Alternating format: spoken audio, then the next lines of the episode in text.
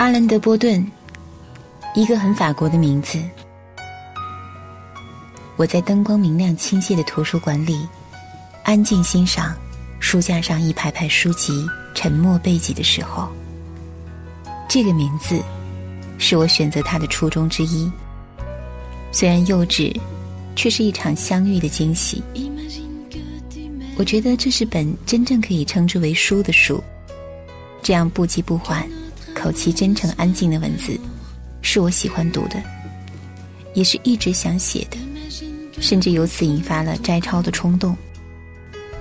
买下摘抄本，也是因为喜欢那封面。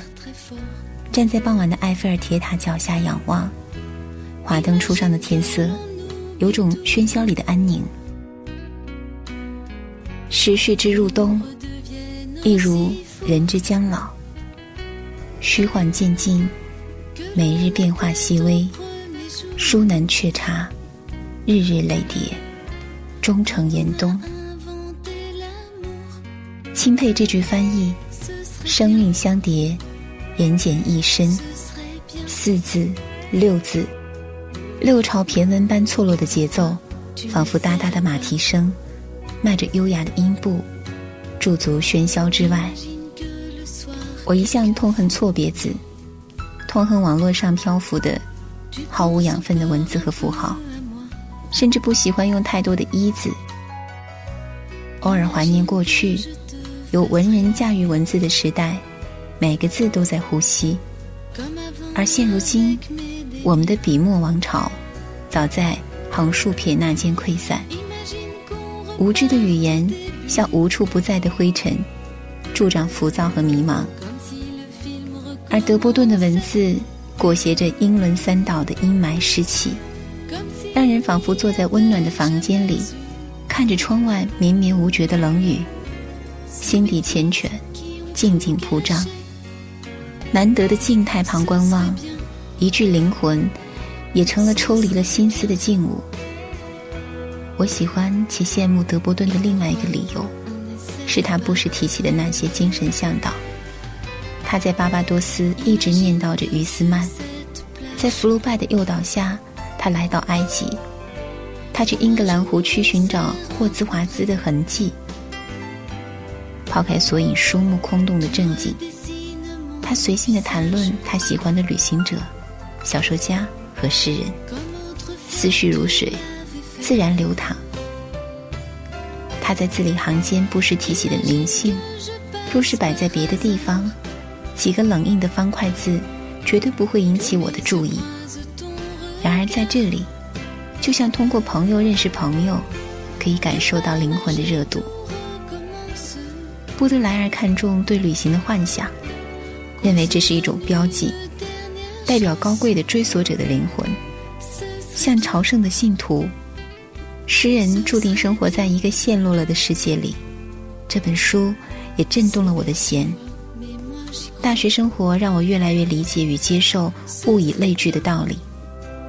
朝夕相处的人互相之间并无亲昵与好感，有时意见相左的咯咯作响。这样的状态其实很正常，而非出了什么问题。所以我始终对于“我觉得我们需要好好谈谈”之类的话不以为然。我喜欢自足自悦的生活。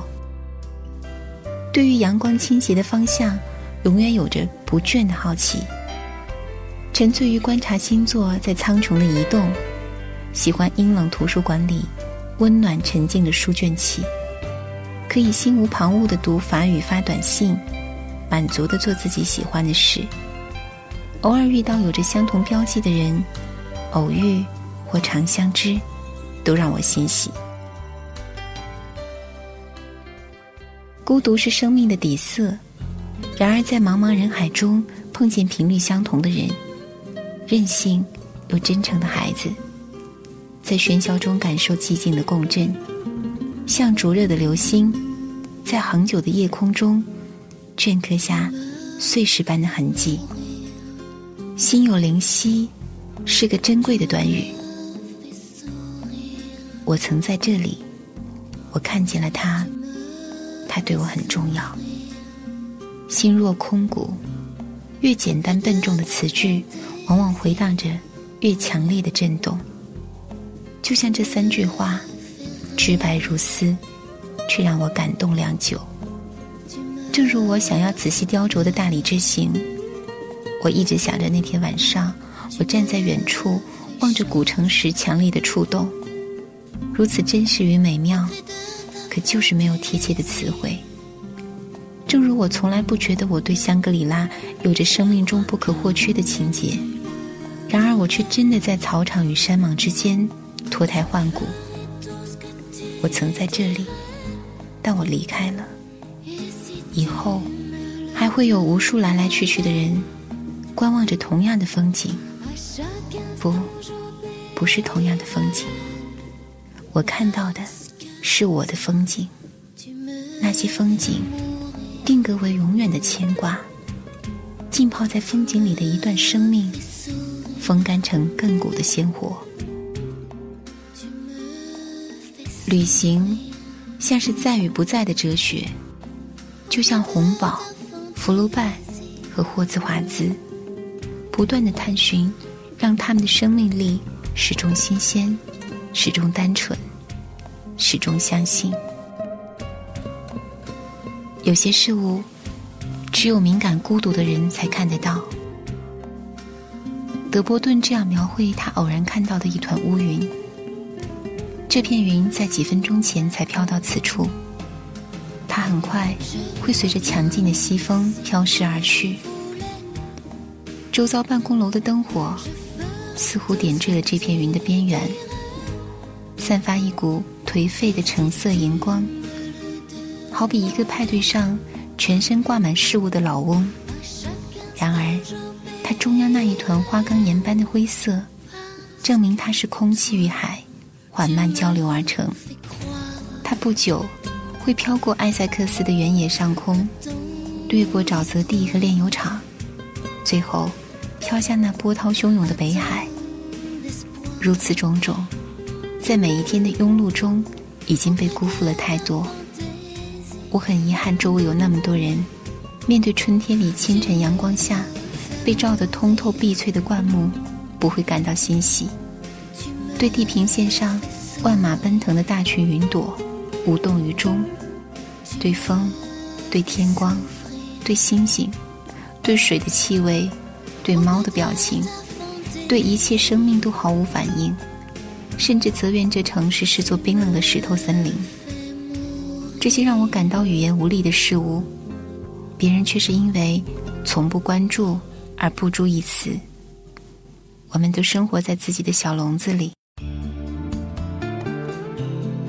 在我们的生命中，有若干个凝固的时间点，卓越超群，归伟壮丽，让我们在困顿之时为之一振，并且弥漫于我们全身，让我们不断爬升。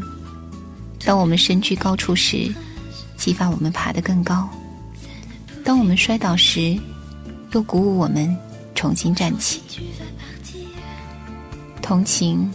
时可笑也。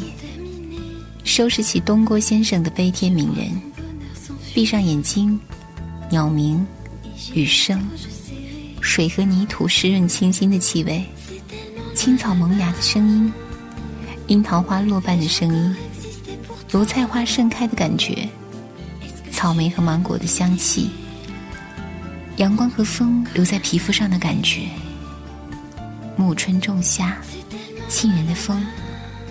直到盛夏发白的大地为止，都是我不得再见的家乡的声色。世界之大，远超过我们的眼界可以容纳的范围。